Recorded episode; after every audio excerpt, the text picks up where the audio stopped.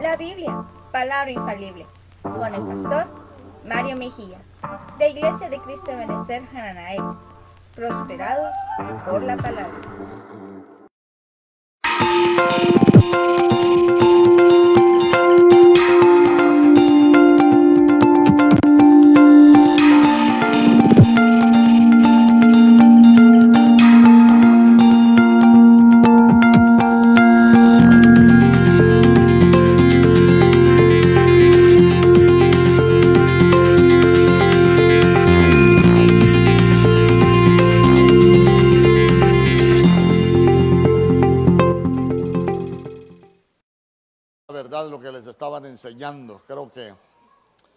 Veces se enseñan tantas cosas porque, porque no revisamos la escritura. Mire lo que dice, aún la cigüeña en el cielo conoce su tiempo. Y la tórtola y la grulla y la golondrina guardan el tiempo de su venida, pero mi pueblo no conoce el juicio de Jehová. Hoy ya en este turno que vamos a cerrar, quiero hablarle de la cigüeña.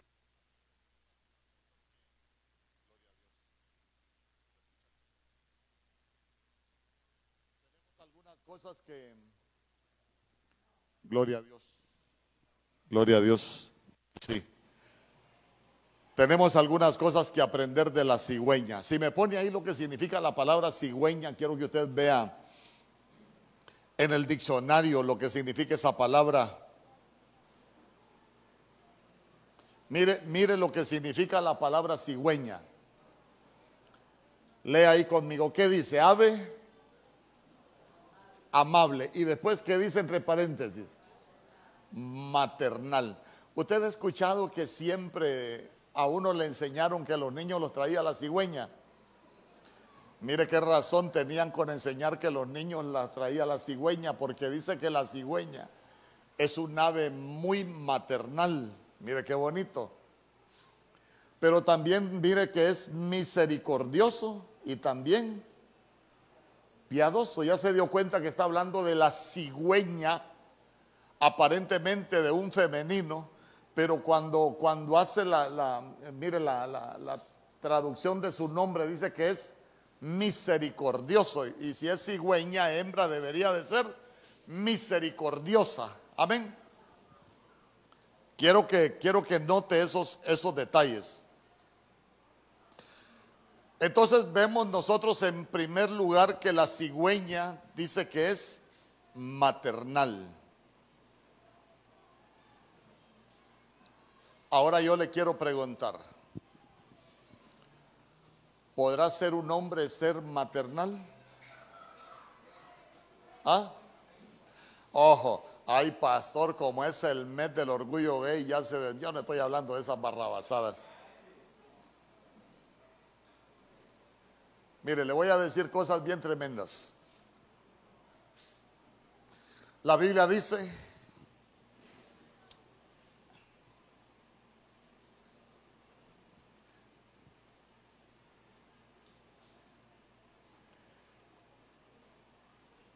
Quiero, quiero, que lo busque mejor antes de, antes de empezar a hablar de lo maternal.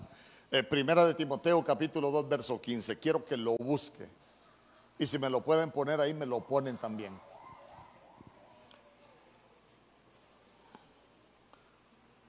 Le voy a enseñar cosas para que vea usted que la Biblia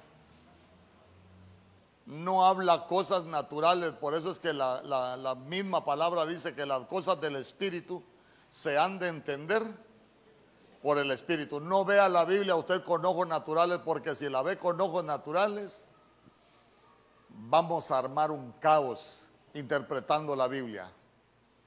Vamos a ver. Quiero, quiero que me lo ponga ahí. Primera de Timoteo capítulo 2 verso 15. Vamos a ver.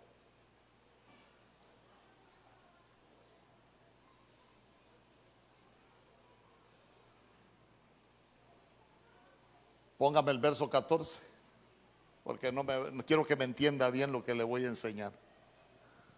Porque como le voy a enseñar algo maternal,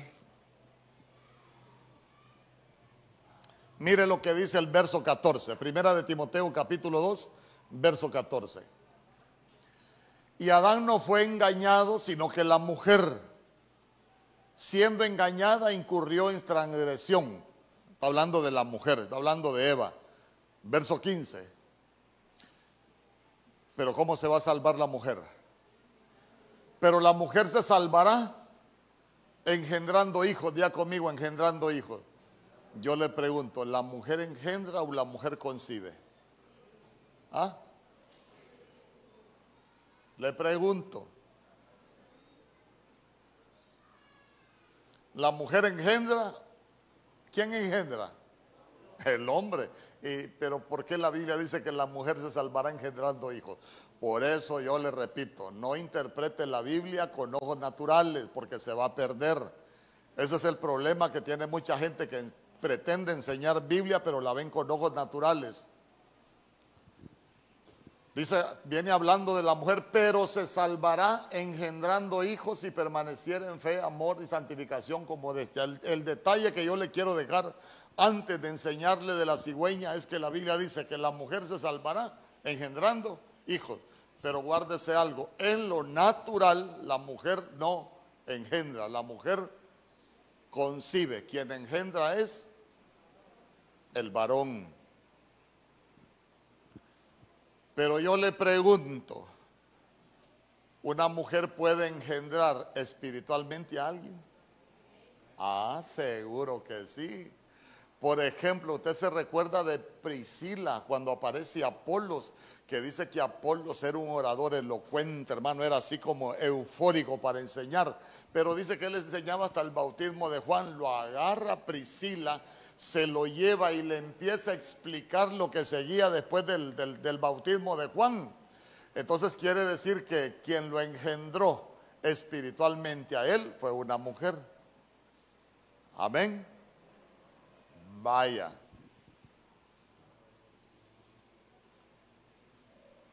Vaya.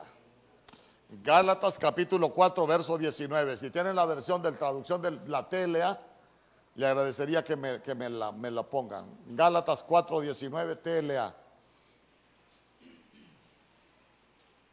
Es que como dice, le enseñé que cigüeña es ave amable, pero que también es maternal. Pero cuando ya vemos la segunda parte, dice misericordioso. Pero si es cigüeña y es maternal y es mujer, estamos hablando de género femenino, debería de ser misericordiosa en sabiduría humana. Gálatas 4:19. Mire lo que dice. Yo los quiero como a hijos. ¿Quién escribió la, epístola de la, la carta a los Gálatas? El apóstol Pablo. Yo los quiero como a hijos, pero mientras no lleguen a ser como Cristo, me harán sufrir mucho. Como sufre una madre con dolores de, con los dolores de parto.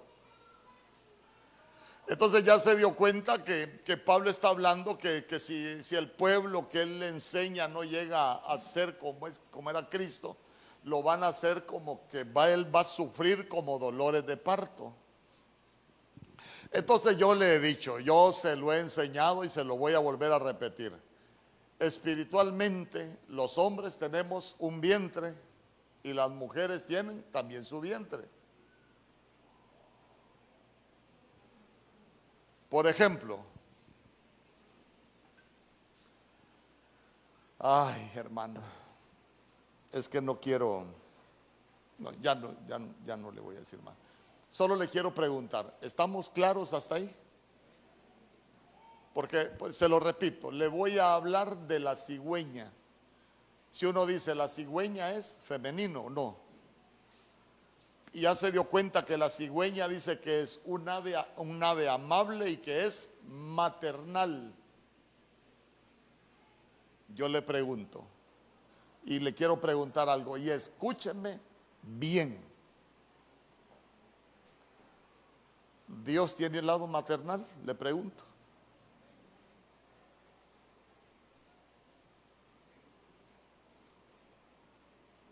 Se lo vuelvo a preguntar. ¿Dios tiene un lado maternal? Ahora le pregunto, ¿los padres deberíamos de tener un, lado maternal? Se lo repito y se lo digo. No estoy hablando cosas del mundo ni de moveres del mundo. Estoy enseñando cosas espirituales por el Espíritu de Dios, no por ningún espíritu de corrupción.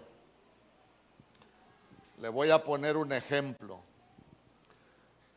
Cuando la Biblia habla de que, de que Dios es el Todopoderoso, esa palabra Todopoderoso es una palabra que se escribe Shaddai, Shaddai. Y el Shaddai es, se origina de una palabra que se escribe Shad. Se recuerda, por ejemplo, en el cantar de los cantares que la Biblia dice, tenemos una hermana pequeña que no le han crecido los pechos. Esa palabra pechos es chad. Entonces, chad lo que significa es pechos que amamantan. Entonces no es que, ah, Dios es, eh, como dicen algunos, unas burradas, unas apostasías. No, no, no, no, no. El lado maternal de Dios. Estamos hablando de que Dios, el lado maternal, es de alimentarnos a nosotros. Dísame conmigo. Por eso es que la Biblia dice, desead como niño recién nacido la leche espiritual no adulterada. ¿De dónde viene la leche espiritual no adulterada? Del chad, del chadai. El alimento que provee Dios para el niño pequeño. ¿Estamos hasta ahí? Se lo explico porque no quiero que vaya que vayan a haber malas interpretaciones y vayamos a andar diciendo cosas que, que no son. Porque, porque vea usted que, que, la cigüeña, la cigüeña también tiene cosas que, que enseñarnos a nosotros, porque, porque dice que la cigüeña en el cielo conoce su tiempo. Y sabe usted que hay mucho cristiano que no conoce su tiempo.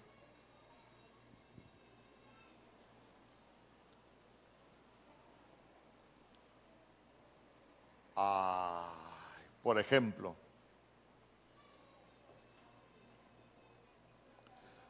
usted ha sentido a veces una gran necesidad de Dios, pero usted se va a dar cuenta que por algunas circunstancias usted no busca del Señor. Quiere decir que nosotros tenemos la necesidad, pero no conocemos nuestro tiempo. Porque si conociéramos nuestro tiempo, sabríamos que ese es el llamado de Dios para que nosotros entendamos que Dios quiere que nos acerquemos a Él y que aprendamos a permanecer en Él. Pero como no conocemos el tiempo, hermano, uno sigue haciendo las cosas igual, haciéndolas de, de la misma manera, pero al final se va a dar cuenta que que, no conocemos lo que Dios quiere de nosotros. Pero vea usted, vea usted que dice la Biblia, la cigüeña sí conoce su tiempo. Entonces nosotros deberíamos, deberíamos aprender a ser como la cigüeña para que nosotros conozcamos nuestro tiempo. Por ejemplo, vengo yo y le digo a alguien, hermano, y a ver cuándo nos acompaña en el servicio. Mire, yo siempre que le digo algo a alguien es porque yo lo siento de parte de Dios. Pero imagínese que alguien me diga, no, pastor, fíjese que todavía no tengo ganas de servir. Ah, quiere decir que no es como la cigüeña. La cigüeña, se lo repito, la cigüeña en el cielo conoce su tiempo. Entonces, cuando nosotros hablamos de tiempo, estamos hablando de, designación. Fíjese que esa palabra tiempo que aparece, que aparece ahí en, en Jeremías capítulo 8, verso 7, significa designación. Cuando hablamos de designación, es, es que la Biblia dice que señalar a una persona o escoger a una persona para un fin determinado. Entonces quiere decir que la cigüeña la cigüeña lo que aprende a, discernir en Dios es el propósito que tiene en Dios. Es el propósito. Es esa, esa designación. Mire, Uno de los peores errores que nosotros podemos cometer como cristianos es no tener una designación en Dios. ¿Por qué? Porque quiere decir que nunca nos vamos a dar cuenta para que somos buenos nosotros en Dios. Nos conformamos con, con poco cuando Dios nos puede utilizar o, o puede estarnos necesitando, porque Dios nos necesita para, para desarrollar su trabajo aquí en la tierra pero ni cuenta nos vamos a dar. ¿Por qué? Porque no conocemos el tiempo. Eh, por ejemplo, esa palabra tiempo también significa congregación. Entonces la cigüeña sabe a dónde ir. Imagínese, yo no sé si usted ha visto programas, se lo repito, de esos animales, pero se ha dado cuenta que la cigüeña es un ave migratoria. Y nosotros somos migratorios. ¿Por qué? Porque aquí solo estamos de paso. Amén. Pero la cigüeña sabe a dónde ir.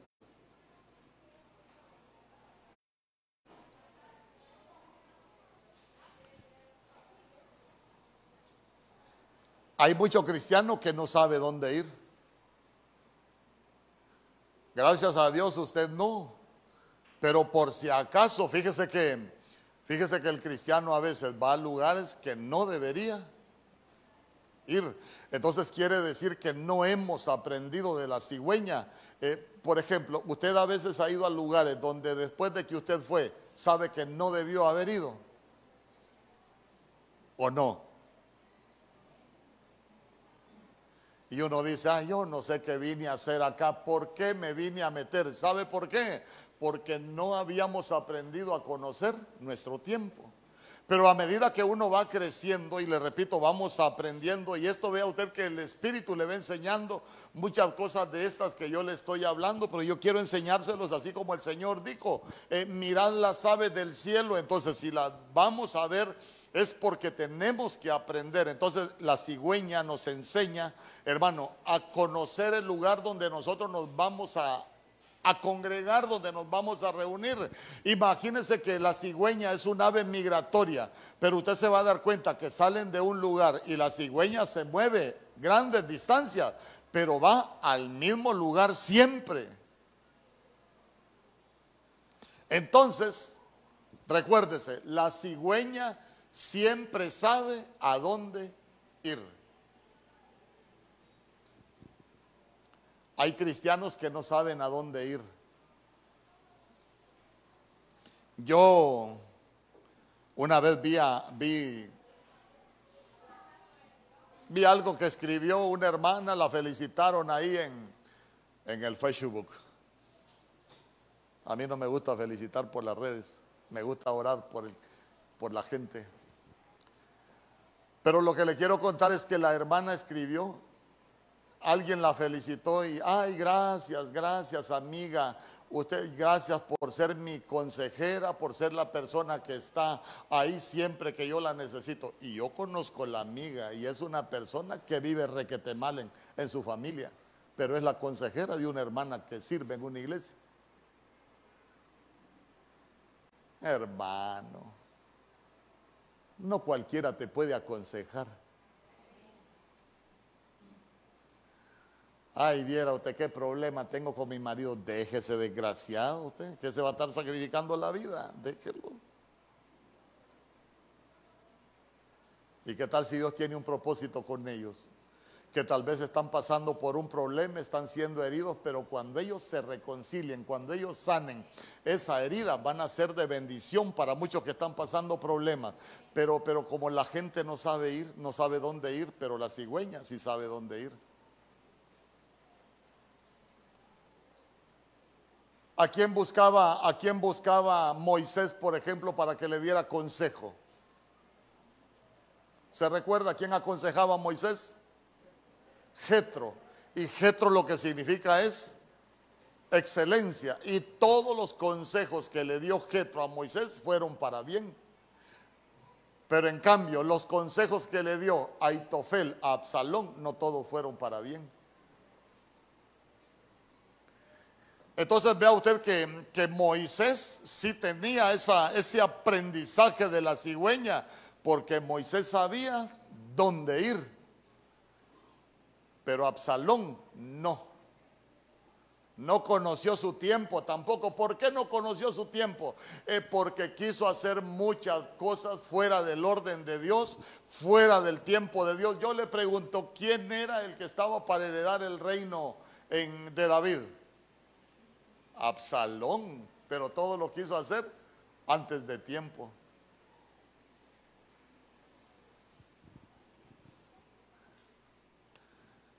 A veces uno tiene problemas con unos hermanos porque, pastor, hoy yo voy a enseñar en la iglesia. Yo le digo, perdóneme si el pastor soy yo, no es usted. El que mandó el Señor aquí, soy yo. El responsable de las ovejas soy yo. Y yo soy celoso con eso para que usted se dé cuenta. A mí no es que cualquiera va a decir, pastor, eh, vengo a predicarle a la iglesia sobre mi cadáver. Si yo no lo autorizo y lo delego, no.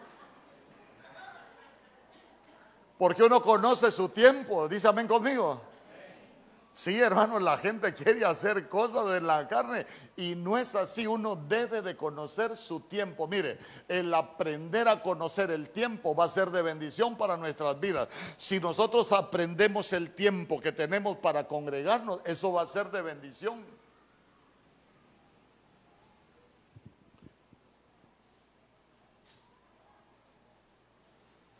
Pero me llamaba mucho y se lo repito. La cigüeña es un ave maternal, maternal.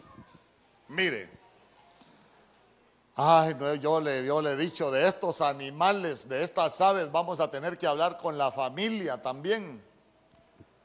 Porque, porque si hablamos, si hablamos de, que, de que la cigüeña es maternal, ¿cómo es el sentimiento de las madres? Para un hijo. Imagínense usted, lo voy a llevar a la imaginación. Yo me recuerdo cuando, cuando mi esposa tuvo a Mario Samuel. Ay, hermano. Aquellos dolores y... ¿Le pegan dolores a las mujeres? Bien sabroso, ¿verdad? Hermano, aquellos dolores y, y el doctor, eh, el doctor era un anciano de la iglesia eh, cálmese, cálmese. Cal, ¿Cómo que cálmese? Como no es usted el que va a parir, le decía. hermano, y, las mujeres saben. Pero ¿cómo reacciona la mujer después de que nace el niño? Ay, hermano, mire, ve, mire, ve, yo, yo entré al parto ahí con mi esposa, casi, bueno, no me desmayo porque soy un poco fuerte. Pero sí me asusté yo cuando miraba a mi esposa que haga fuerza y hacía fuerza, se quedaba pálida, sin respiración y aquel bandido que no quería salir. Pero cuando nació, lo agarran con aquel cariño, hermano, y sabe qué, como que se les olvida el dolor cuando nace el niño. Entonces, mire, voy, voy. Nosotros necesitamos tener ese espíritu maternal para cuando nuestros hijos fallen y nuestros hijos vuelven, poder abrirle los brazos y recibirlos con cariño, no destruirlos.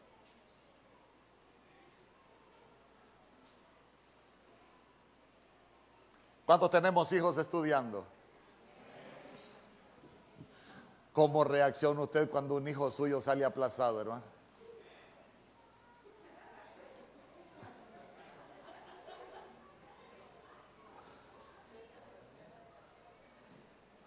¿Ah?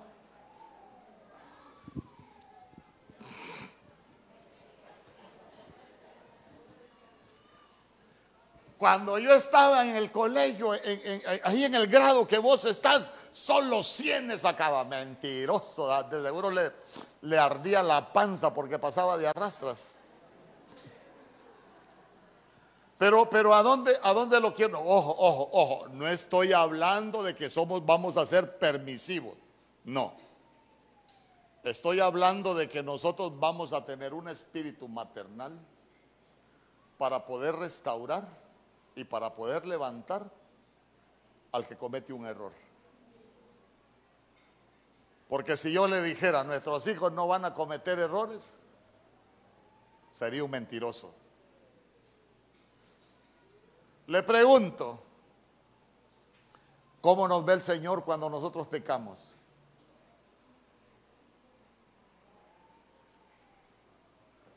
Si dice la Biblia en, Lamentaciones capítulo 4, allá por el verso 23, que, que por la bondad de Jehová es que no hemos sido nosotros consumidos porque nunca decayeron sus misericordias.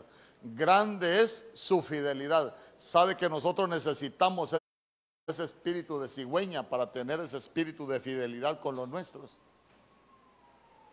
Yo le pregunto, un padre, un padre que ni por los hijos reacciona en una familia, no tiene el espíritu de cigüeña y nosotros necesitamos ministrárselo.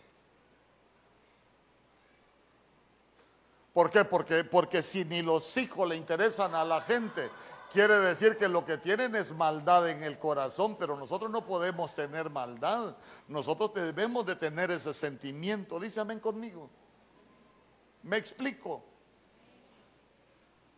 Entonces, mire qué interesante, porque la cigüeña es, es un ave maternal y sabe que, sabe que yo nunca había, había investigado acerca de la cigüeña y digo yo, ¿con qué razón a uno le decían, ah, los niños los trae la cigüeña? Y así nos engañaron por mucho tiempo. Entonces, vea,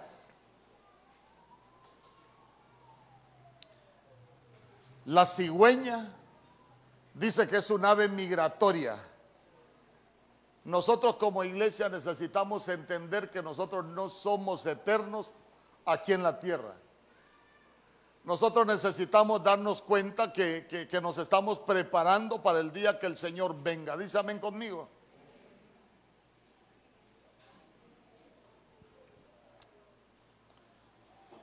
Mire, Cuando nosotros vamos entendiendo algunas cosas, nosotros vamos a poder digerir muchas cosas. Por ejemplo, por ejemplo, a veces los cristianos no podemos digerir la muerte, porque toda separación es dolorosa.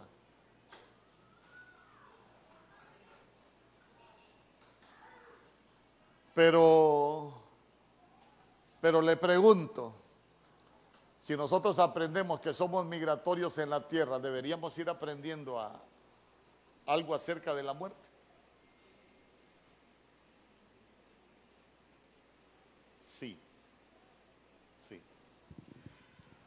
Pastor, usted no quiere ni a su familia. No, si lloro a mi familia, se me han muerto dos hermanas en dos años seguidos. en menos de un año se me han muerto dos hermanas. Ninguna ha muerto de coronavirus, gracias a Dios. Pero, pero fíjese que yo, yo he aprendido algo, por lo menos mi hermana la mayor tenía un problema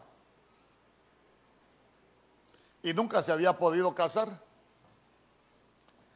Hace como, como dos años, hace como dos años me dijo hermano, una mujer de 60 años, me voy a casar y quiero que vos vengas a bendecirme. Hasta tocó, fui a bendecirla.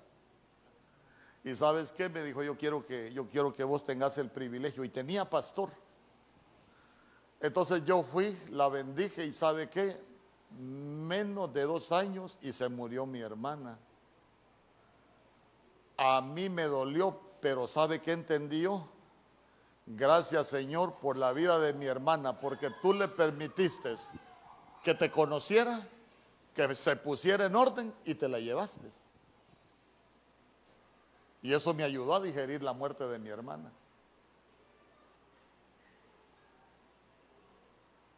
Entonces, entonces vea usted que la cigüeña, la cigüeña es, es un ave migratoria. Entonces nosotros necesitamos entender que en esta tierra somos migratorios, que solo estamos por un tiempo. Y debemos estar conscientes de eso. ¿Para qué nos estamos preparando nosotros? Para el día que el Señor venga. Mire, mi papá y mi mamá eran inseparables. Yo me sorprendo cómo eran ellos de, inseparables. Y, y cuando murió mi papá, yo le he contado, mi papá supo el momento en que se iba a morir. Y digo yo, qué bonito. Imagínense, imagínense estar acostado usted con lo que somos hombres con nuestra mujer ahí que vieja, vieja, ya me voy. Y mi mamá, ¿para dónde vas? Allá ah, me vienen a llevar, le dijo.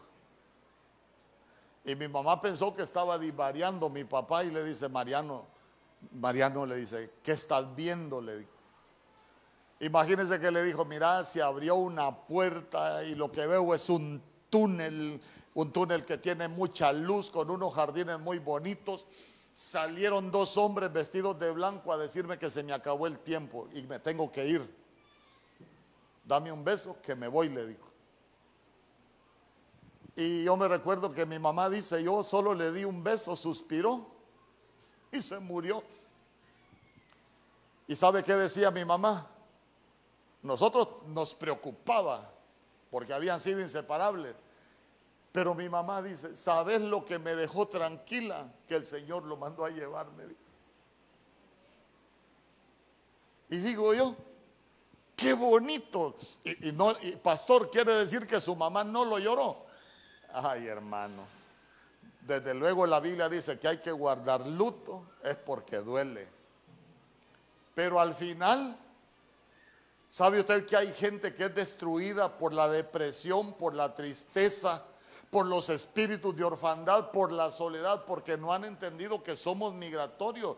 No le estoy diciendo que no duele, no le estoy diciendo que hay que guardar luto, no le estoy diciendo que no hay que llorarlo. No, si la Biblia dice llore los 30 días, pero después uno se levanta. Pero lo que le quiero dejar en su corazón es que entendamos, somos migratorios. En esta tierra no vinimos para vivir una eternidad. Y eso es lo que nos enseña la cigüeña. Amén.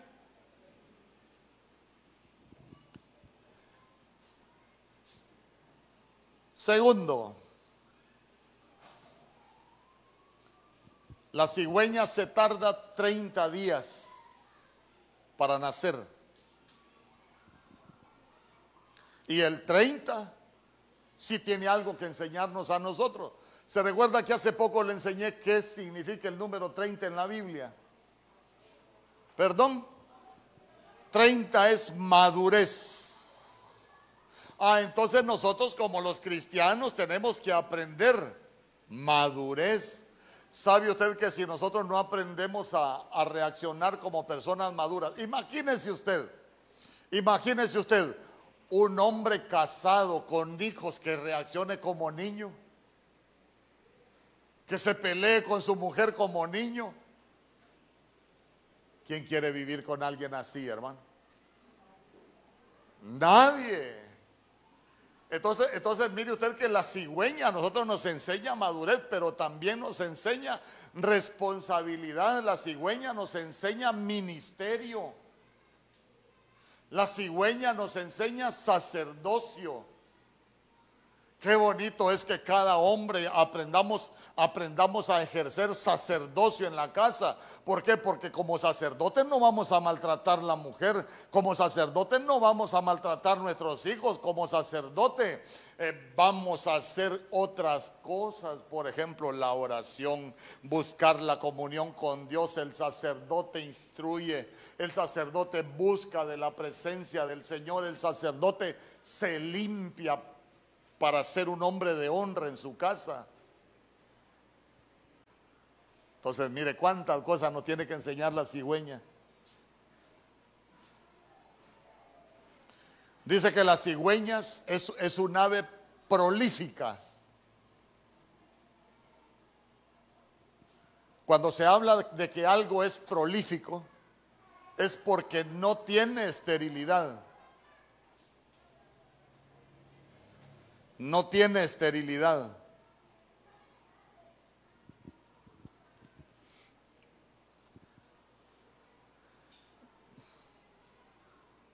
Puede ser que a veces uno puede ser estéril. No, no estoy hablando de tener hijos. A veces uno puede ser estéril para dar frutos. Mire, pastor, yo estoy cansado de que mi marido haga algo diferente en la casa. Ah, quiere decir que es estéril para dar frutos, no tiene el espíritu de la cigüeña.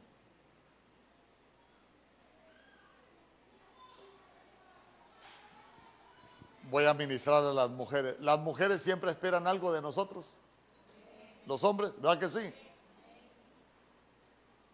Voy a aprovechar que mi esposa no está, porque no me hubiera gritado. E, entonces, entonces vea usted, las mujeres esperan, esperan de nosotros que, que algo salga de nosotros, que algo nazca de nosotros. Pero si no somos prolíficos, la mujer se va a cansar esperando y nunca vamos a dar esos frutos. Entonces quiere decir que hay esterilidad. Entonces, ¿qué necesitamos nosotros? Señor, yo necesito que en mi casa seamos como la cigüeña, que seamos prolíficos, que demos frutos, hermano, porque necesita dar frutos el esposo, la esposa y los hijos para tener buenas familias. Amén. Pero ya se dio cuenta que, que necesitamos, necesitamos no ser, no ser estériles. Yo me recuerdo que alguien me decía, pastor, fíjese que la verdad que ya no aguanto a mi esposo, pastor, mire, me dijo tal cosa, me dijo tal cosa, me prometió tal cosa, me casé con él y nada de esas cosas. Entonces, son estériles. Y sin frutos es difícil.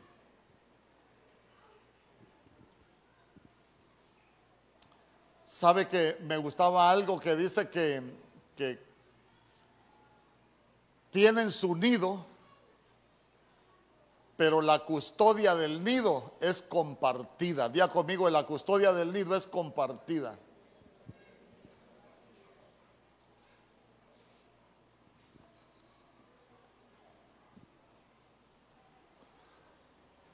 En el hogar ni el padre debe de ser desentendido de las cosas del hogar, ni la madre debe de ser desentendida de las cosas del hogar.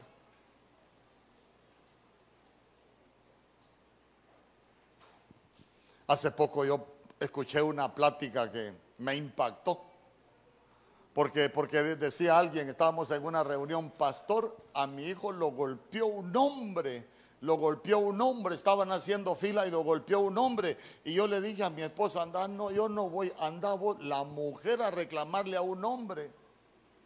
Y el esposo.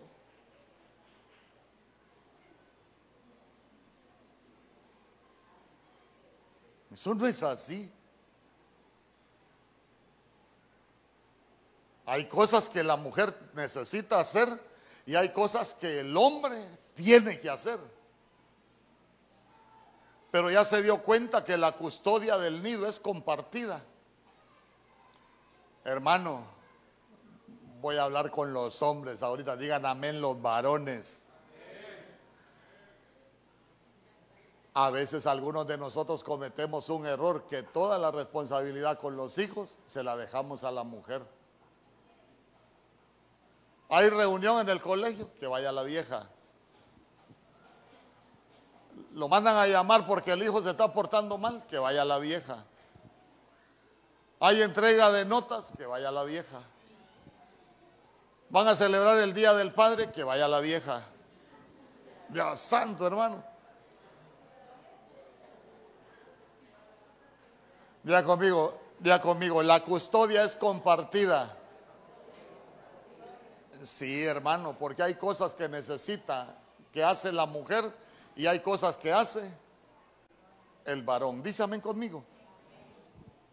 Vamos. Dice que la, usted se ha fijado que las cigüeñas no viajan solas, siempre viajan en grupos. Entonces la cigüeña siempre vive en sociedad. Siempre viven en sociedad. Hermano, nosotros en nuestras casas, por eso le dije, lo voy a desarrollar para enseñarlo a las familias. Nosotros en nuestras casas tenemos que aprender a vivir en sociedad.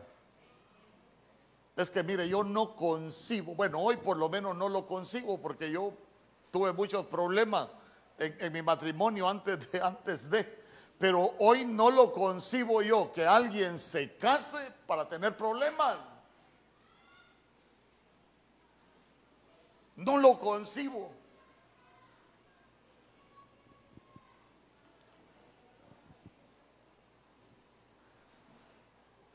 Nos visitaron unos amigos que son consejeros en una iglesia en otro país y me decía, ¿qué podemos hacer? Tenemos unos hermanos que han sido buenos servidores, se enamoraron, se casaron, no tienen ni seis meses y ya se están divorciando. Digo yo, o sea, que son brutos y deberían estar en luna de miel todavía.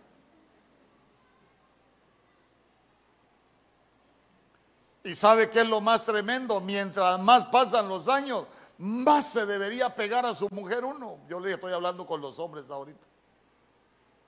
Escuchó que ni un bandido dijo amén.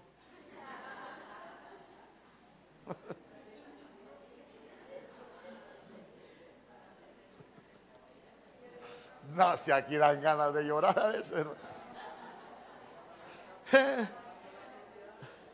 Ay, Dios mío. Dame paciencia. Me dan ganas de tirarles el micrófono.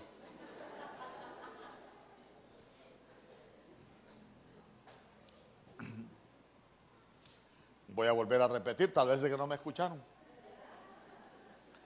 Mientras más pasan los años, más apego debería de haber de un hombre para su mujer. Y de las, y de las mujeres para los hombres también.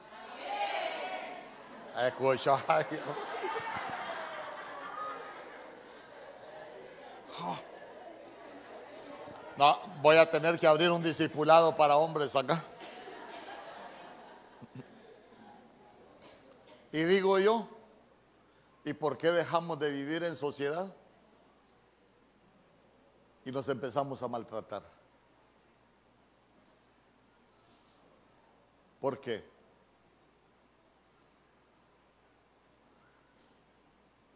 Fíjese que yo, le he dicho, yo soy muy dado a ver programas de, de, animales. Y le voy a dar, le voy a dar mis, mis, mis condiciones para ver televisión. Yo veo televisión sin volumen. Porque yo, usted me puede preguntar, pastor, ¿cómo se llama aquel jugador de, de, tal equipo? No escucho nombre porque yo me sé mucho nombre bíblico y mi archivo lo ocupo para la Biblia. Yo veo televisión sin sonido. Pero, pero yo veo que las cigüeñas viajan, hermano, ahí van las cigüeñas y las cigüeñas no van peleando. Y nosotros en el camino de la vida, digo yo, ¿por qué nos vamos haciendo pedazos?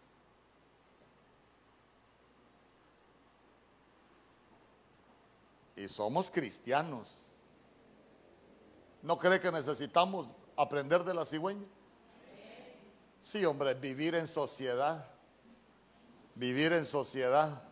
Ah, no, es, no es con la sociedad, no, no, no, vivir en sociedad nosotros, que tengamos vínculos, hermano, que tengamos una buena relación, ¿sabe qué? Que no nos despedacemos. Si yo siempre he dicho, la vida es corta. Y nosotros deberíamos aprender a vivir en esa sociedad para disfrutarnos los días que Dios nos dé. ¿Sabe qué? ¿Sabe qué pienso yo? Yo le digo, Señor, yo no quiero llegar allá al final de mis días como, como Jacob cuando Faraón le preguntó cuántos son los años de tu vida. Y sabe que eso me, me marcó para siempre cuando yo lo aprendí. Porque le dice, los años de mi peregrinación son 130, pocos y malos. Yo digo, Señor, si voy a vivir 70, si voy a vivir 80, yo quiero que esos 70 años que yo vivo sean muchos porque van a ser buenos porque me los voy a disfrutar. Pero digo yo, venir a esta vida a sufrir, hermano. Si suficientes problemas tiene uno batallando a veces con problemas económicos, eh, con problemas de salud, con cuántas cosas que se levantan y tener que destruirnos nosotros como familia también. Pero mire qué bonito, la cigüeña vive en sociedad. Qué bonito. Tu casa en sociedad, tu familia en sociedad. Yo, yo no concibo cómo pueden haber familias que son enemigas.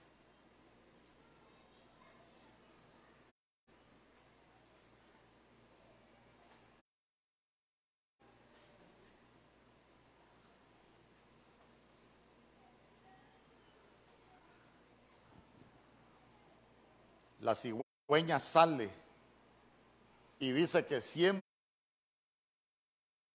vuelve a su nido.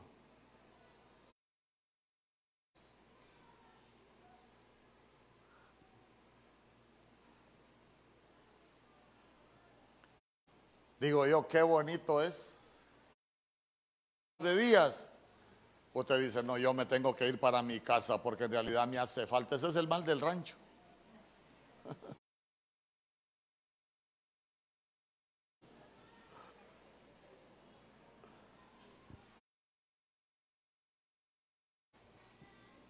Entonces, entonces mire, entonces mire, eso es hermoso que nosotros anhelemos estar en nuestro nido. Fíjese que una vez fuimos de... Le, le voy a contar cómo planificamos vacaciones nosotros.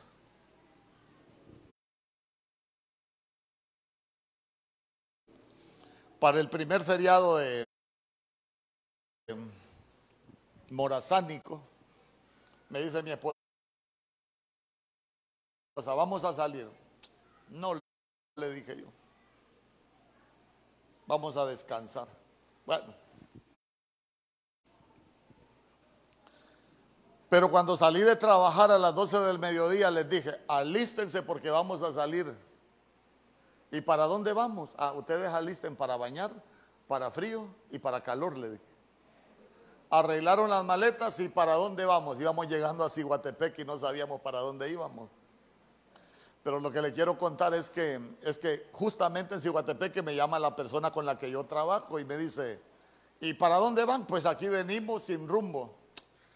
¿Y por qué no van a la esperanza? Hay unos lugares bonitos y yo tengo unos contactos. Vaya. Entonces nos fuimos para la esperanza.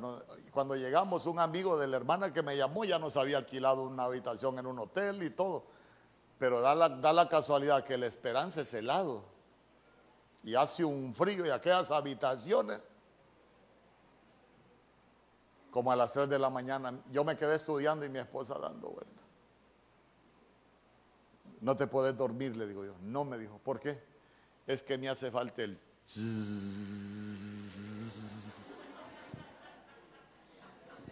el aire acondicionado. Pero, pero ¿sabe qué digo yo? Es bonito llegar a extrañar hasta eso. ¿Sabe por qué? Porque quiere decir que hasta eso nos deleitamos, cualquier cosa nos deleitamos, que usted se deleite estar ahí en su nido para nosotros y eso va a ser de mucha bendición, hermano. ¿Sabe? Imagínese usted, imagínese usted, las hijas, voy a hablar, digan amén las hijas. Las hijas que se deleiten estar en el, nido, tus hijas no, van a andar buscando marido a los 15 años, tus hijas no van a andar buscando marido a los 16 años, se van a deleitar el nido. ¿Por qué muchas veces, muchas veces los hijos se casan temprano? Porque lo que andan buscando es irse de las casas porque no soportan los ambientes. Aunque no diga amén.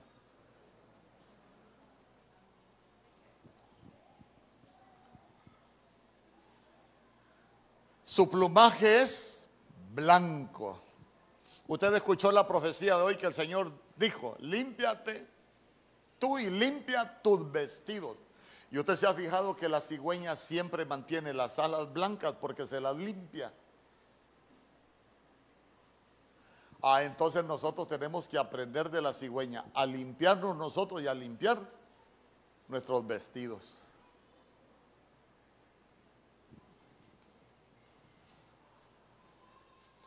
En el libro de los Salmos, capítulo 104, verso 17.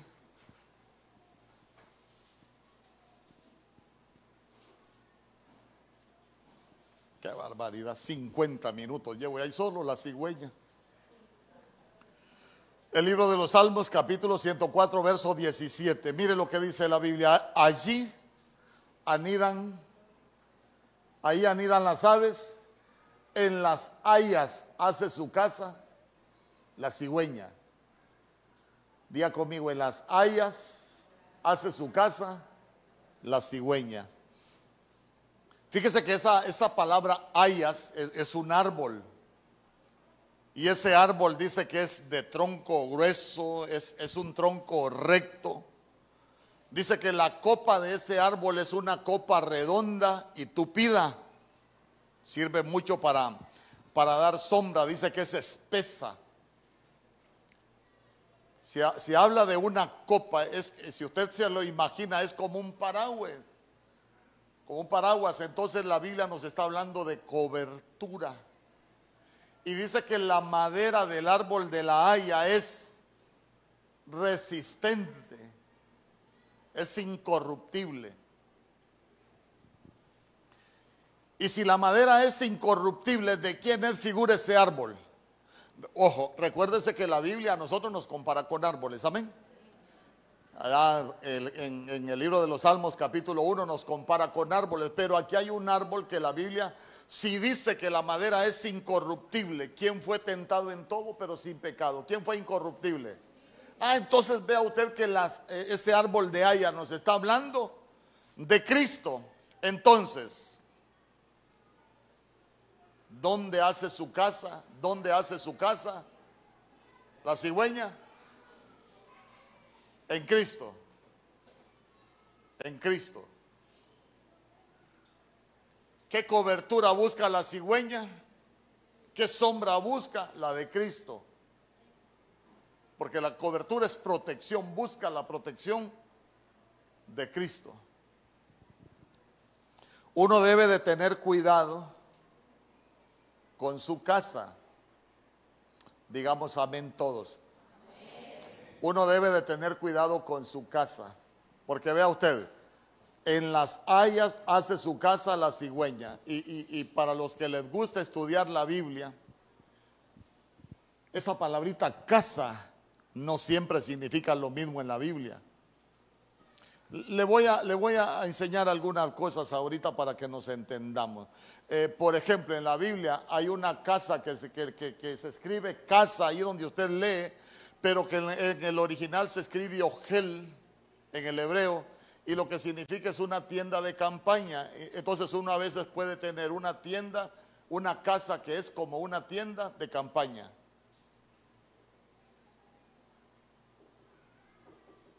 Y eso es ser inestable. ¿Por qué? Porque la tienda de campaña usted la quita de un lugar y se lo lleva para otro. Y eso lo que nos enseña es inestabilidad. Hay otra palabra que en la Biblia se usa para decir casa y es almaná. Y almaná lo que significa es casa desolada. Es casa, pero es casa desolada. Eh, ¿Cuándo una casa es desolada? Por ejemplo, imagínese usted, imagínese usted, imagínese usted.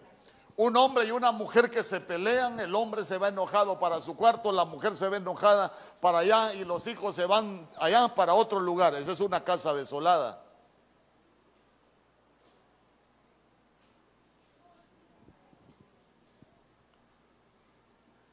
Pero también hay otra palabra que se utiliza para decir casa en hebreo y es werut. Y werut lo que significa es casa temporal. Hay muchos que como no tienen el espíritu de la cigüeña, la casa de ellos es una casa temporal. Por un tiempo.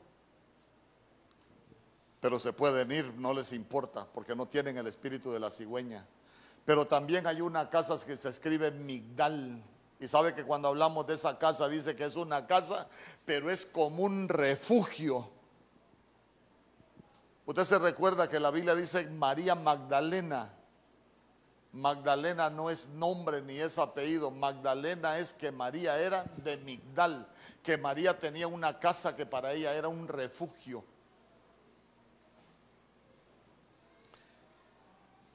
Y como a mí me interesan mucho las casas, porque yo sé lo que se puede vivir en una casa, y yo me disfruto lo que vivo en mi casa, y eso es lo que yo le quiero enseñar a usted, que se disfrute su casa.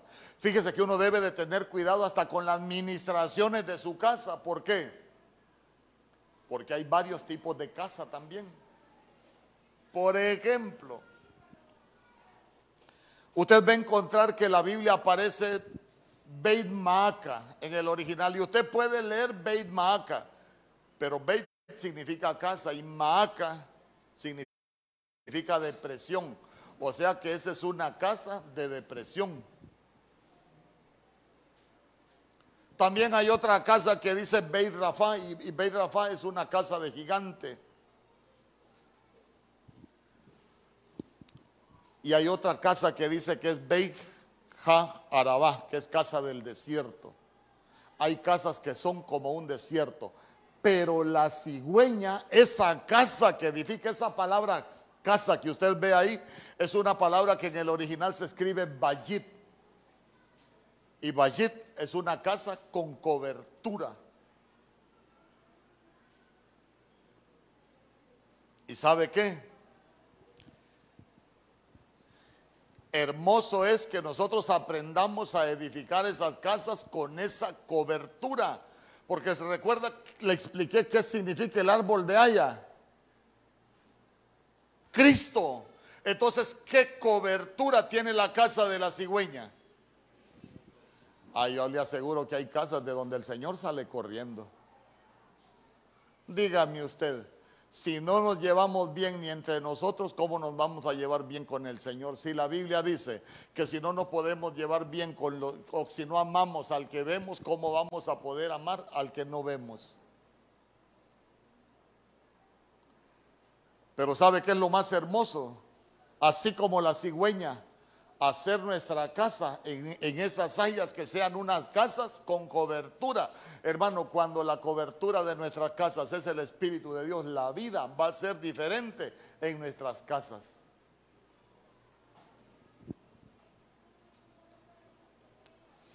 Sigamos. Voy a ver si le enseño un par de, par de aves más. Libro de los Salmos, capítulo 104, verso 16. Yo le voy a leer una Biblia que se llama la Biblia Kadosh.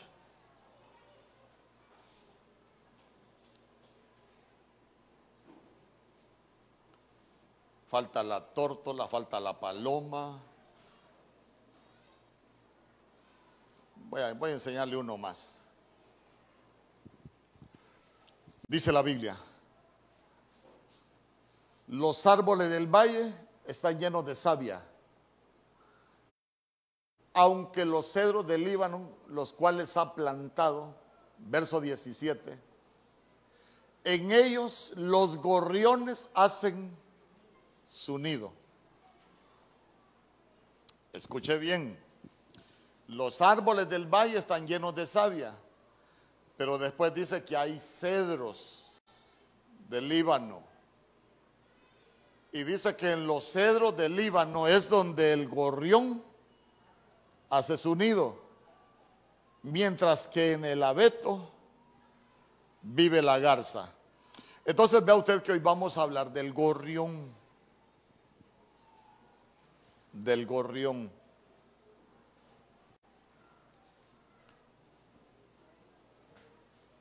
¿De qué se alimenta el gorrión? ¿Ah? De miel del néctar de las flores.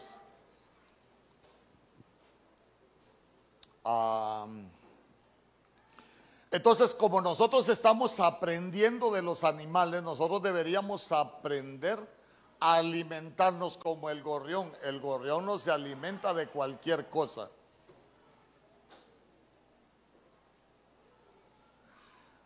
A veces en nuestras casas el alimento es la riña, a veces en nuestras casas el alimento es la contienda. A veces en nuestras casas el alimento es la mala respuesta. A veces en nuestras casas el alimento es las palabras ofensivas. Y digo yo, ¿por qué no nos alimentamos como el gorrión de cosas dulces? ¿No cree que sería bonito? Por ejemplo, la mujer del cantar de los cantares dijo, hablándole al amado, le dijo, susténtame con pasas y fortaléceme con manzanas. Ve que le estaba diciendo con dos cosas dulces, porque la pasa es uva disecada y es dulce, Y la manzana es un fruto fresco y es dulce. ¿Y sabe qué? Qué bonito sería que nosotros alimentemos a nuestros hijos con frutos dulces. Qué bonito sería que en nuestras casas nosotros nos alimentemos con frutos dulces, porque lo que va a haber en nuestras casas es dulzura. Se recuerda que el amado le decía a la mujer que debajo de su lengua había miel. Lo que pasa que a veces debajo de la lengua tenemos un machete, hermano. Somos macheteros. ¿Usted se alimenta de miel? Ay, hermano.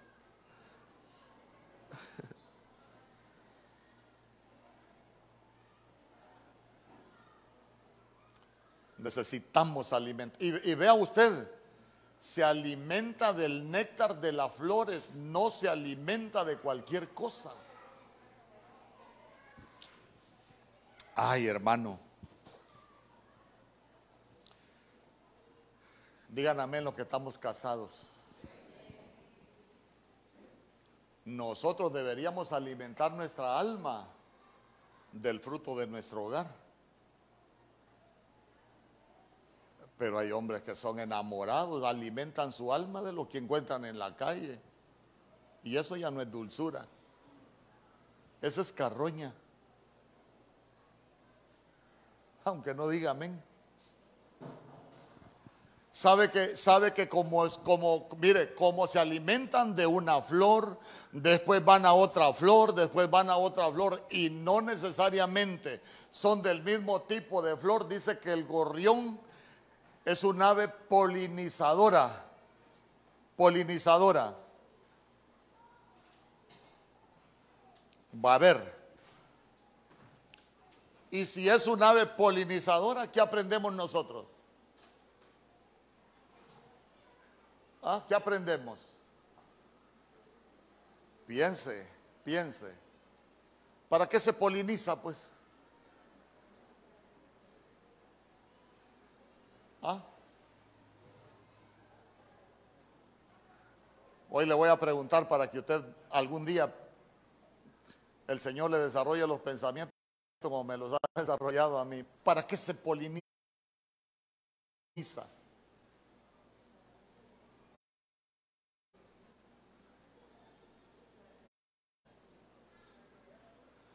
le voy a poner un ejemplo. Imagínese que usted tiene un árbol, florece, pero se le dificulta que se desarrollen los frutos. Entonces ellos lo que dicen los entendidos es que uno agarra una flor y con esa flor la agarra y empieza a pasarla por todas las flores del mismo árbol. Eso es polinizar. Entonces quiere decir que el gorrión lo que ayuda es a dar frutos a los demás. Por ejemplo, si el gorrión toma, vamos a suponer que estas dos nenas son, son dos, dos plantas. Viene el gorrión y toma miel de esta, de esta flor. Pero cuando él toma miel de esta flor y va a chupar la miel de esta flor, con el polen de ella, polinizó a ella. Quiere decir que va a dar frutos ella y va a dar frutos ella. Entonces, nosotros deberíamos de ser polinizadores, dar frutos nosotros y ayudar a que los demás den frutos. Por ejemplo, usted se recuerda cuando, cuando en la Biblia aparece Gedeón. Gedeón dice que era miedoso, era temeroso, se sentía poca cosa, e-, era un hombre que no tenía frutos y cuando él iba a pelear contra los reyes de Madián, creo que usted lo puede leer allá por el libro de jueces capítulo 7, verso 20, porque él tenía miedo todavía de ir a pelear con los reyes de Madián y el Señor le dijo, ¿tienes miedo de ir a pelear con los reyes de Madián? Júntate con Fura y fura lo que significa es uno que da frutos. Ah, entonces lo que le estaba diciendo, mira, que te vaya a polinizar Fura para que se te quite ese miedo. ¿Por qué? Porque Fura da frutos y Fura es el que te puede ayudar a que des frutos. Hermano, nosotros tenemos que ser buenos polinizadores. Mire, porque a veces hay gente que dice unas cosas que digo yo, caramba, ¿para qué abren la boca?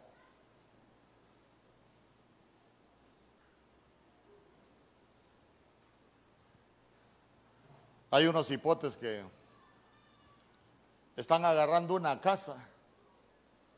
Ay, ¿para qué van a agarrar casa? Es problemático agarrar casas en este tiempo. Solo problemas le va a traer esa casa si ustedes la agarran, digo yo, en vez de decirle, qué bueno que estén agarrando esa casa porque es un patrimonio, les va a costar, pero cuando la tengan va a ser de bendición, digo yo, pero la gente abre la jeta y no la debería de abrir. Si va a abrir su boca, polinice a alguien para que dé fruto, pero no desanime a la gente. Ay, hermano, anda bien, anda, anda aquí para que el Señor le, le, restaure su matrimonio. Mire, ya cuando las cosas están así, ya es difícil. Mejor no abra la boca. Mejor quédese callado. ¿Acaso hay algo imposible para Dios? ¿Acaso Dios no puede convertir un marido? ¿Dios no puede convertir una mujer? ¿Dios no puede hacer un milagro? ¿Acaso Dios no puede hacer cosas nuevas? Sí puede. Pero nosotros tenemos que aprender a ser polinizadores. ¿Sabe qué? A dar frutos. Lo que pasa es que la gente a veces es estéril y de la misma esterilidad hablan.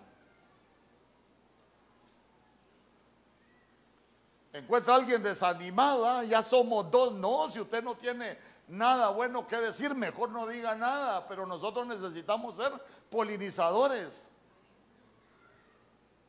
¿Me explico? Sí, imagínese, usted se alimenta de esa miel, que cuando usted toque esta flor, usted le diga algo bueno, toque la otra y toque el otro y usted va haciendo que ellos den frutos. De eso se trata el Evangelio. Ay, hermano, ¿y qué hago para servir en Ebenezer? Nada, que servir en Ebenezer, el pastor sale un protocolo. Usted mire seis meses aprendiendo ahí un montón de cosas que para nada le sirven a uno. En vez de decirle, mire, hermano, primero si quiere servir, entre a la doctrina. Ahí, ahí va a aprender cosas bonitas. Le van a enseñar por qué la danza, por qué la alabanza, por qué el velo, por qué el pastor no exige las ofrendas, por qué no andamos asaltando a la gente con el dinero. Pero diga algo, algo bueno. Porque a veces decimos unas cosas que Dios santo.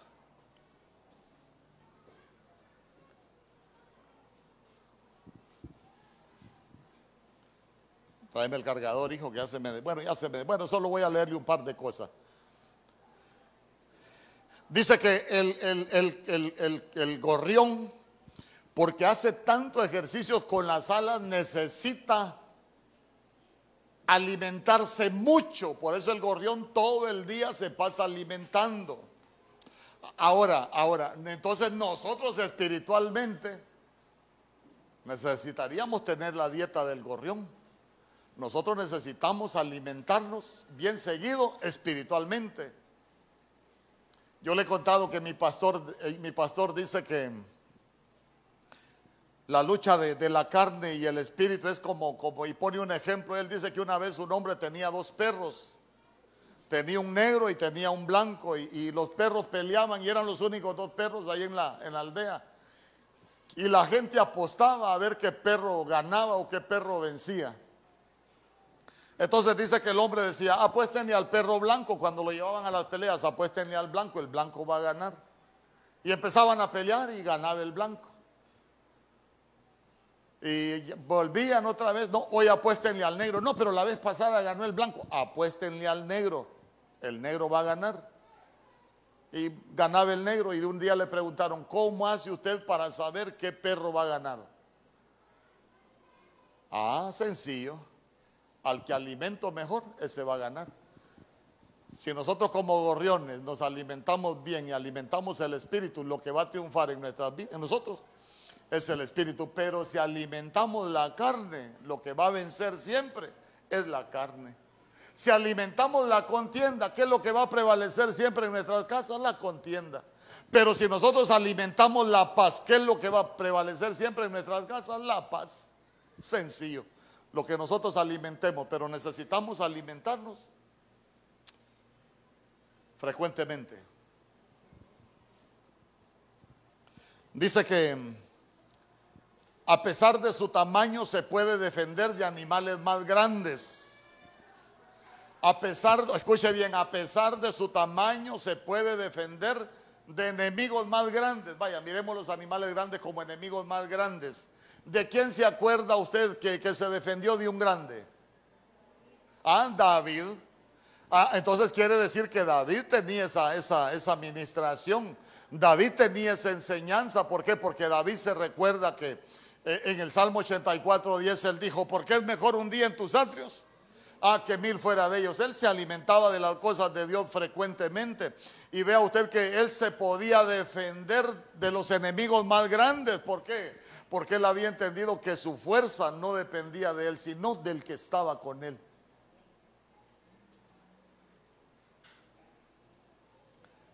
¿Para qué está diseñada la lengua del gorrión? Para alimentarse del néctar de las flores, de la miel de las flores. ¿Para qué está diseñada tu lengua? Pastor, yo soy pelado, yo no tengo pelos en la lengua. ¿Cómo no? un simple que es usted. Porque la Biblia dice que el simple es el que todo lo dice. Pero imagínese usted una lengua que está que está diseñada para extraer miel, para alimentarse de miel, no saca cualquier cosa. La gente que es ofensiva es que no se está alimentando de miel. La gente que dice malas palabras es que no se está alimentando de miel, porque si se alimentara de miel, sus palabras serían diferentes.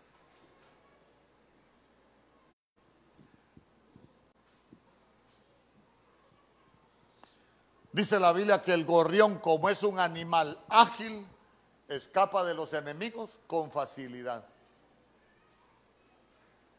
¿Usted ha tratado de atrapar algún gorrión alguna vez? Es difícil, hermano. Ah, entonces, entonces aprendamos, aprendamos. Si nosotros tenemos esa genética de gorrión, a nosotros no nos va a atrapar cualquiera. Yo le pregunto a un hombre que sabe que una relación ilícita es mala delante del Señor, se deja atrapar por una relación ilícita. Si tiene esa naturaleza de gorrión, no se deja atrapar. Porque sabe que es un enemigo. Amén. Con este término. Libro de por, hoy. Libro de los Salmos, capítulo 84, verso 3.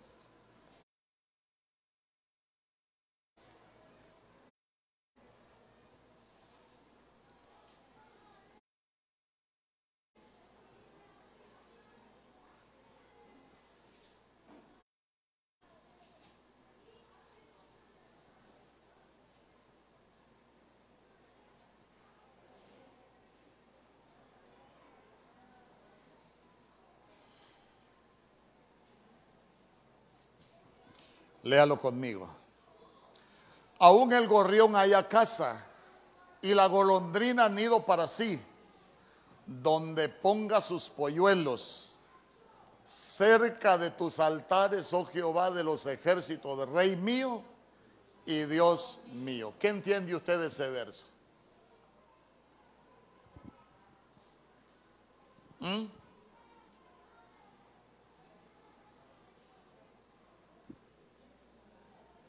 Está sencillo. ¿Ah?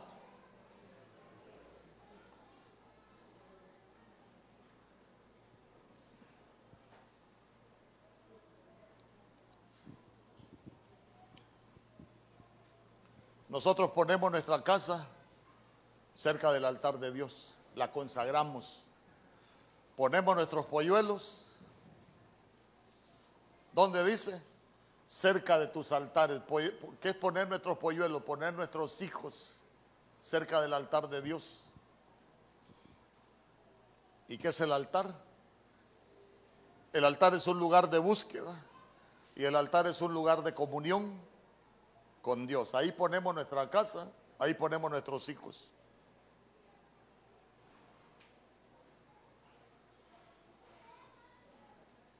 Ahí la ponemos. Amén. Yo quiero que se ponga de pie.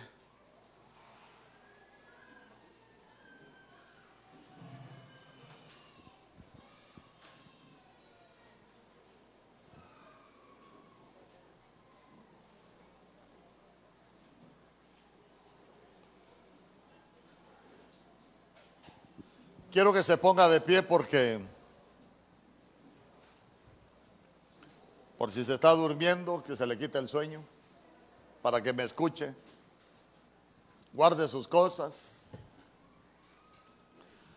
Porque nuestro Señor Jesús dijo, mirad las aves. Y yo le digo, mirad las aves es un aprendizaje por espejo. Nosotros vemos y aprendemos. Se recuerda que nuestro Señor Jesús dijo, yo solo hago lo que veo hacer al Padre. Aprendizaje por espejo. Entonces si el Señor nos dijo, mirad las aves, ese es un aprendizaje por espejo. Ya se dio cuenta de que la cigüeña tiene mucho que enseñarnos a nosotros. Esa parte, quiero que cierre sus ojos y que me escuche nada más, que me escuche. Que me escuche y que esta palabra sea como una buena semilla plantada en su corazón, que pueda germinar, que pueda crecer, que pueda dar frutos y que pueda ser de bendición para nuestras familias, que pueda ser de bendición para cada matrimonio, para nuestros hijos. Porque la cigüeña dice que es un ave maternal misericordioso, piadoso. Solo se puede ser misericordioso y piadoso cuando se tiene amor. Y nosotros necesitamos sentir ese amor por nuestras parejas, por nuestros hijos. Nosotros necesitamos sentir ese, ese amor maternal por los nuestros. Porque imagínese usted, por eso está, está bien marcado el Día de la Madre, el Día del Padre, las celebraciones. Cuánto movimiento no hay el Día de la Madre. ¿Por qué? Porque es impresionante lo que se habla de la Madre. Pero a veces no es tan impresionante lo que se habla del Padre. Muchas veces es hasta despreciable.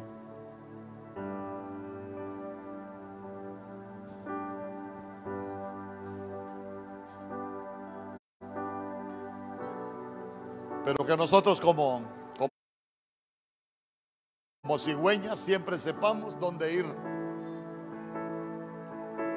Que conozcamos nuestra designación, que conozcamos el propósito.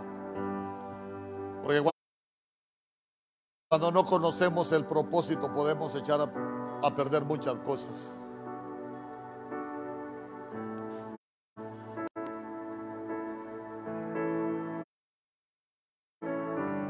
Que nosotros podamos ser como la cigüeña. 30 días para nacer, pero 30 es número de responsabilidad, es número de sacerdocio, número de ministerio. Que nosotros empezamos a, ejercer sacerdocio, a hacer cosas espirituales, ya, ya no tantas cosas en la carne. Que aprendamos a, a ser prolíficos, a no ser estériles que aprendamos a, dar frutos, a fructificar. Porque los frutos que nosotros demos va a ser de bendición para nuestras familias, pero si somos estériles, no vamos a ser de bendición.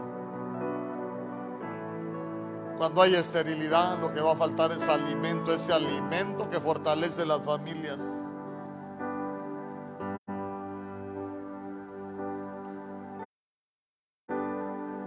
Ya se dio cuenta que la Biblia dice que las cigüeñas viven en sociedad. No se aíslan. Entonces se va a dar cuenta que van juntas, sin contienda, sin destruirse. Cada una conoce su nido. Que cuidan su plumaje, cuidan sus vestidos.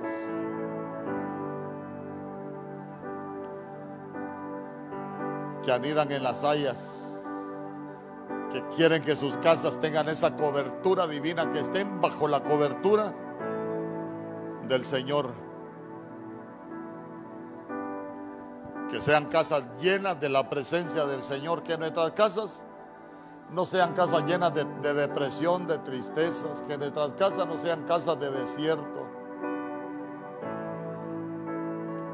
Que nuestras casas sean esas casas con, esa cobertura hermosa, donde more la presencia del Señor.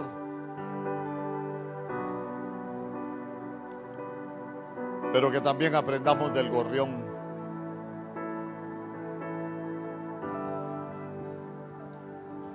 Alimentarnos de miel, de cosas dulces. Sabe que la miel trae revelación, la miel abre los ojos. Cuando se nos abren los ojos, ya nosotros sabemos el camino por donde necesitamos ir.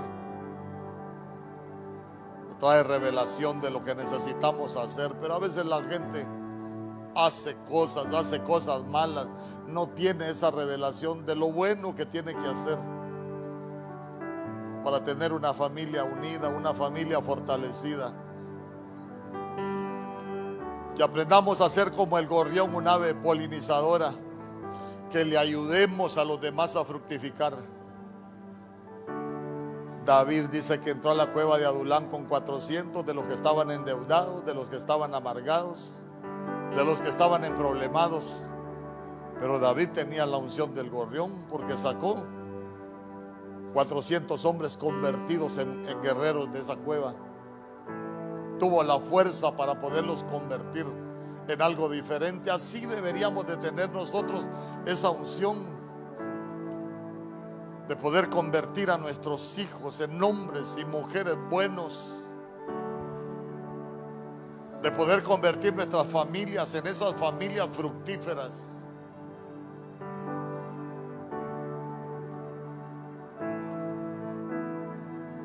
¿Sabe que me llamaba algo la atención que dice que el gorrión es la única ave en el mundo que puede volar hacia atrás? Cuando llega a un lugar y se da cuenta que no es lo que el gorrión quiere, puede retroceder y retomar e ir por el camino correcto. Qué bueno que nosotros podríamos volar hacia atrás, llegar a hacer algo o, a intentar hacer algo y darnos cuenta que esa no es la voluntad de Dios, que podamos retroceder para retomar el camino correcto nuevamente. Que necesitemos alimentarnos frecuentemente alimentarnos de su palabra, del congregarnos, del servir, de la oración, de la búsqueda de Dios, que alimentemos nuestro espíritu. Que podamos defendernos de enemigos más grandes, David y Goliat. Que no le temamos a los enemigos grandes porque tenemos esa, esa genética, esa naturaleza. Que nuestra lengua esté diseñada para extraer la miel, el néctar de las flores, no para, para derribar con malas palabras, no para ofender, no para que salgan palabras sucias, no para que salgan palabras vanas.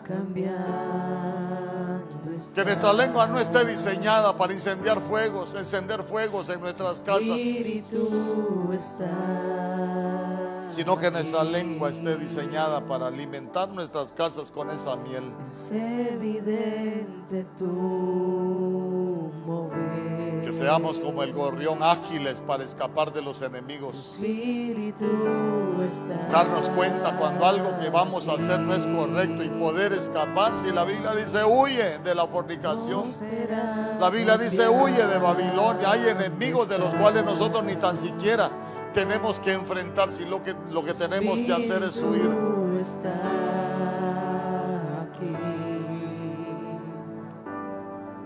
Dice que el gorrión haya casas cerca del altar de Dios, hermano. Cuando nuestras casas están cerca del altar de Dios, muchas cosas van a cambiar. El problema es que a veces nuestras casas están alejadas del altar de Dios. ¿Sabe qué es, qué es hallar casa cerca del altar de Dios? Es decirle, Señor, yo, yo mi casa te la ofrendo en tu altar como una ofrenda. Que ahí tengamos nuestros polluelos cerca del altar de Dios, ofrecidos a Dios en el altar. En el nombre poderoso de Jesús. En el nombre poderoso de Jesús.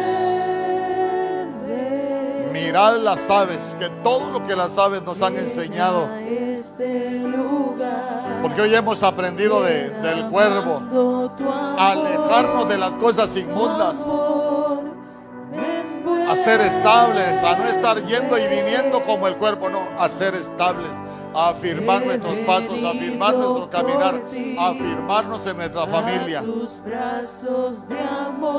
Pero también necesitamos ser como el águila remontarnos, ascender, crecer, ir más alto. Necesitamos poner en alto nuestro nido, habitar en la peña, acechar nuestra presa, que nuestros ojos sean, puedan observar de muy lejos. Que seamos esos hombres y mujeres de Dios como las águilas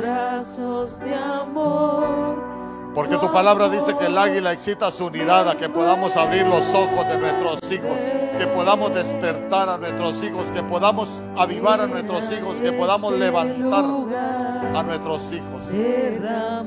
Pero la Biblia también dice que el águila revolotea sobre sus polluelos. Que podamos empollarlos, mantener esa temperatura para que nuestros polluelos se desarrollen bien. Sabe que cuántas cosas podríamos hablar. Pero los hijos van a ser resultado de lo que nosotros somos en Dios. Que seamos como el águila que extiende sus alas, les enseña a volar. Dice que el águila toma sus polluelos, no los deja solos, los entrena, les enseña pero también los lleva sobre sus plumas. Es que el águila es responsable. Hombres y mujeres de Dios tenemos que aprender a ser responsables con nuestros hijos, a cuidar, no a abandonar, sino a enseñar, a fortalecer, a edificar nuestros hijos, a ser de bendición para nuestros hijos. Pero el águila también se rejuvenece que podamos cambiar, que no nos envejezcamos. Que siempre Dios esté haciendo cosas nuevas en nosotros, renovándonos, renovándonos, renovando nuestra manera de pensar, renovando nuestra manera de hablar, renovando nuestra alma, nuestro espíritu, renovando todo aquello que, que hicimos mal una vez, que el Señor lo pueda cambiar. En el nombre poderoso de Jesús. Hoy hemos visto las aves, oh Rey bendito. Y hoy hemos ministrado tu palabra de cada ave, mi Dios. Que todo aquello, Señor, que hemos hablado, que pueda ser de bendición para cada uno de tus hijos para nuestras familias, mi Dios, que la enseñanza del águila sea sobre nuestras casas, que la enseñanza de la cigüeña, del gorrión, sea sobre nuestras casas, sobre nuestras vidas, sobre nuestras familias. En el nombre poderoso de Jesús. En el nombre poderoso de Jesús, solo levante sus manos y dígale, Señor, hoy hemos visto las aves y te damos gracias por tu palabra. Que podamos aprender de las águilas. Que podamos aprender del cuervo. Que podamos aprender de la cigüeña. Y que podamos aprender del gorrión. En el nombre poderoso de Jesús, Padre, mira, hoy hemos venido en ayuno a esta casa Porque nos hemos vaciado de las cosas naturales, de las cosas del mundo para llenarnos de ti. Hoy nos vamos llenos de tu palabra, nos vamos alimentados de tu palabra. Que pueda germinar, que tu palabra pueda crecer y que pueda dar frutos al ciento por uno. En el nombre poderoso de Jesús, que esta palabra no caiga a tierra, que pueda cumplir el propósito por el cual ha sido predicada. Mira cada uno de tus hijos en este lugar, aún los que no pudieron venir. Mira nuestras familias, aún aquellos que no están aquí hoy, esposos que no están aquí, esposas que no están aquí, hijos que no están aquí. Oramos, mi Dios, que esta oración los cubra a todos. Padre, que aún por el Espíritu esta palabra pueda ser ministrada a ellos, para que sea de bendición a cada uno de nosotros. En el nombre poderoso de Jesús, guarda nuestra salida y guarda nuestra entrada. Desde ahora y para siempre, llévanos en paz, llévanos con bendición. Padre, guarda cada uno de tus hijos de todo hombre de violencia, de todo hombre de mal, aún de todo percance en los caminos. Mira cómo la violencia ha llegado a esta ciudad, oh Rey bendito. Levanta muros, ante muros de protección y de cuidado alrededor de cada uno de nosotros. Que tu gloria nos haga invisibles ante todo hombre de violencia. Que tú seas nuestra ciudad de refugio, Señor, que, que seas tú guardándonos, que seas tú protegiéndonos, mi Dios. Guárdanos de todo extorsionador, mi Dios. Guárdanos de todo ladrón, guárdanos de todo sicariato en esta ciudad. Padre, que nunca estemos en el lugar equivocado, que siempre podamos estar en el lugar correcto, que siempre estemos en el lugar donde tú nos quieras tener.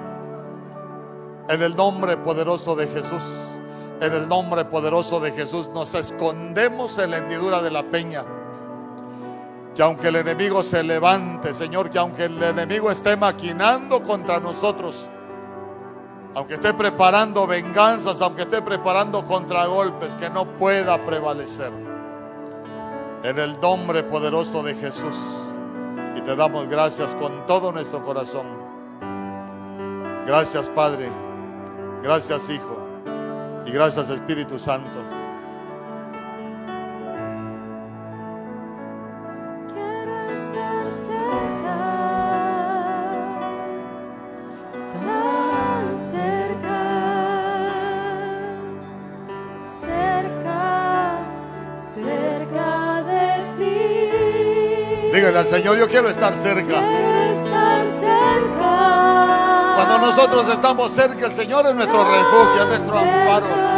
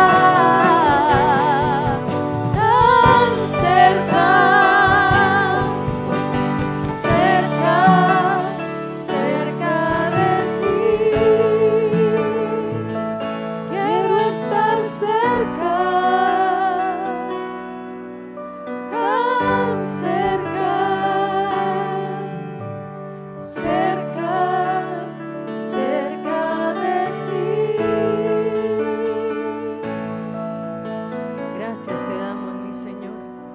Gracias por esta palabra que tú has dado en esta mañana. Te pedimos, Señor Jesús, que nosotros podamos estar cerca de ti siempre. Que cada uno de nosotros, cada familia aquí representada, podamos ser familias de altar.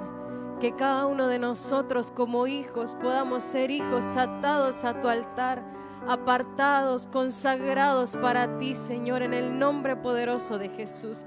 Que cada uno de los que estamos en esta casa seamos sacerdotes tuyos, Señor Jesús, sacerdotes del Dios Altísimo siempre y que siempre podamos permanecer en esta casa sirviéndote y exaltándote a ti, Señor, en el nombre poderoso de Jesús. Te rogamos que nosotros podamos ser los furas de este tiempo que cuando vengan temerosos a este lugar, nosotros, Señor Jesús, seamos ese pueblo fructífero, que ayudemos a los demás a poder dar frutos siempre, Señor, en el nombre de Jesús. Que nosotros podamos ser buena compañía de nuestros hermanos, que podamos ser buenos hermanos, gente que restaura aquel que está caído, Señor, en el nombre de Jesús. Guárdanos, cúbrenos, bendice cada familia, cada hogar de cada hermano. Guarda la vida de cada uno, guarda cada matrimonio, Señor, en el nombre de Jesús. Guarda nuestras vidas, guarda nuestra salud, guarda, Señor Jesús, aún nuestros bienes, en el nombre poderoso de Jesús. Y rogamos que tú nos guardes, que guardes nuestra entrada y nuestra salida desde ahora y para siempre que tú nos lleves en paz y con bendición a nuestras casas. Que siempre, Señor Jesús, seas tú teniendo cuidado de cada uno de nosotros. Gracias te damos, mi Señor. Amén y amén. Que el Señor le guarde. Que